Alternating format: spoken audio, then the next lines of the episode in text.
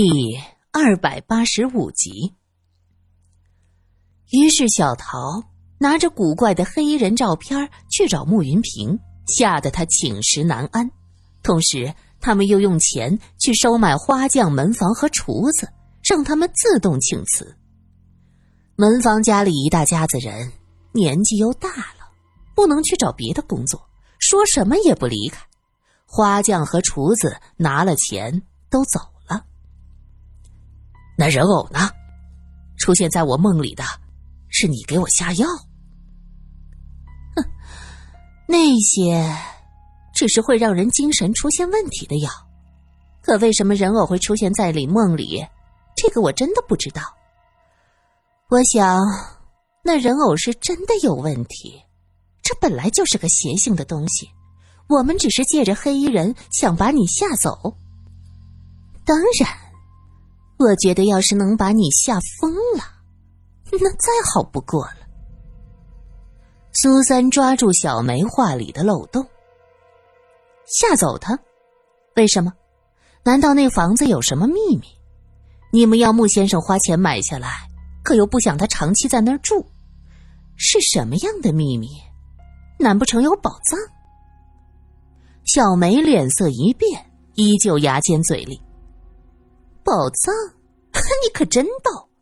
我说是老佛爷的宝贝，你信吗？嗯。苏三也不让份儿，嘴唇翘起，看向玉伟。老佛爷的陪葬这种事儿，我又不是没遇见过，吓不到人的。苏三曾经遇到过当初参加东陵盗宝的人，小梅的这种吓唬人的话。还真吓不着他。小梅冷笑连连，不再说话了。苏三和玉伟对视了一眼，都觉得已经触摸到这件事情的核心了。苏三说对了，小梅不敢再开口，她可能真的在那栋房子里找什么东西。当初小桃怂恿慕云平将房子买下来。后来又想方设法借着黑衣人的诡异事件来吓唬慕云平，就是想让他将房子让出来。可是他们没有想到啊，慕云平的性格很倔强，受了惊吓却没有逃走，一个人继续住在那儿。苏三想了想，对着慕云平耳语了几句，慕云平是忧心忡忡：“这个可以吗？”就在这时。包厢外传来了一阵笑声，一个女子的声音传过来：“哟，吃饭都不叫我，好生气呀！”这声音很熟悉，苏三脸色大变，他听出来了，这是孔二小姐。孔二小姐进来，冲着苏三微微一笑，接着就看到了慕云平，几步走到慕云平的面前。慕云平当然知道这个孔二小姐。当即吓了一跳，只能茫然的站起来，一时却不知道该如何开口。此时，却见孔二小姐伸出手去摸了一把慕云平的脸，接着看向苏三说：“这些老爷们儿有什么好的？这脸都是扎人的，手感一点都不好。我喜欢嫩的。”苏三急忙说道。孔小姐，我们在讨论一件重要的事儿。孔二小姐哈哈大笑：“哟，你这是逐客令啊！”苏三不置可否，咬着唇。玉伟在一边察言观色，打着哈哈说：“呃呃，孔小姐是吧？呃，坐坐坐，来的都是客嘛。你可知道那罗小四现在在哪儿啊？”我为什么要知道？苏三反问。孔二小姐上下打量苏三，连连点头。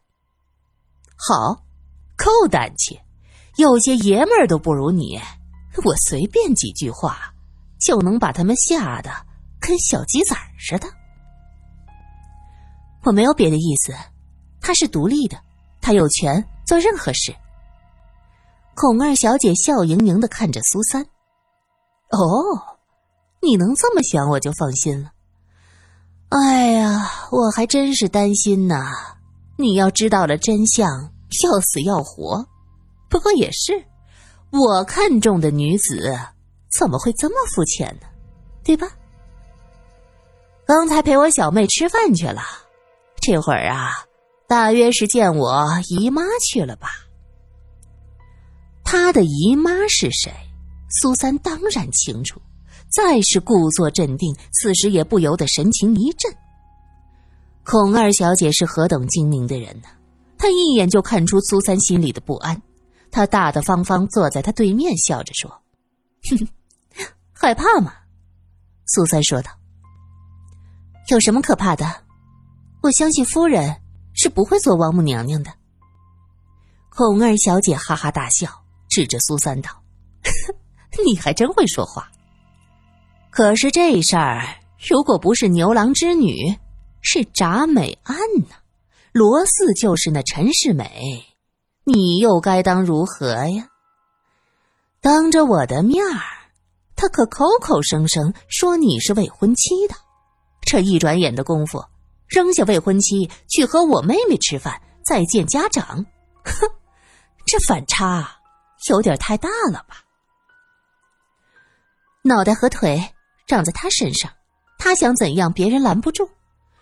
若这个人真是被人勾勾手指头，给块骨头就走，那我巴不得他早点走，留着也是祸害。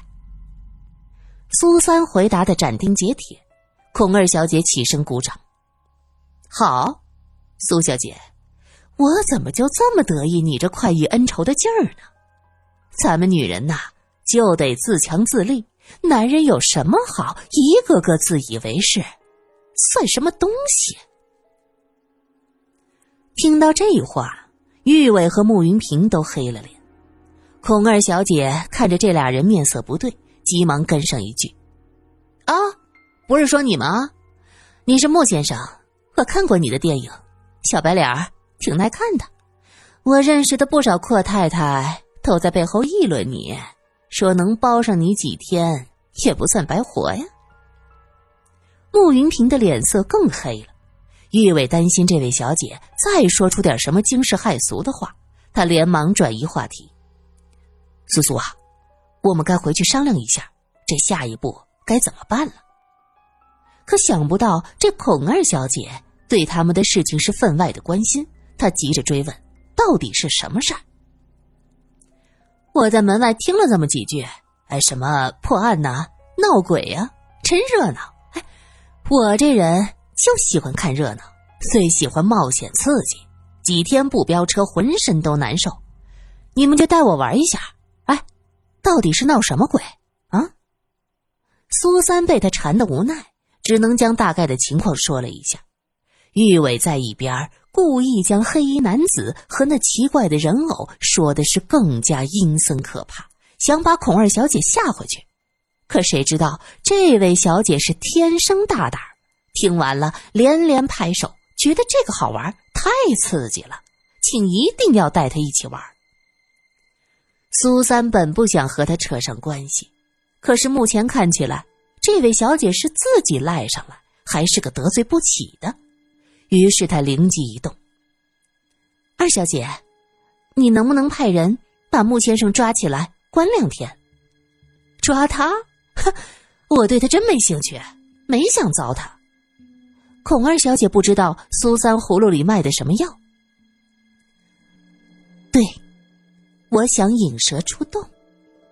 玉伟瞬间就明白过来：“哦，你想让那个小桃出现？”苏三认为，这小桃费尽心机，先是哄着慕云平买房子，后来又想尽方法要将慕云平吓回去。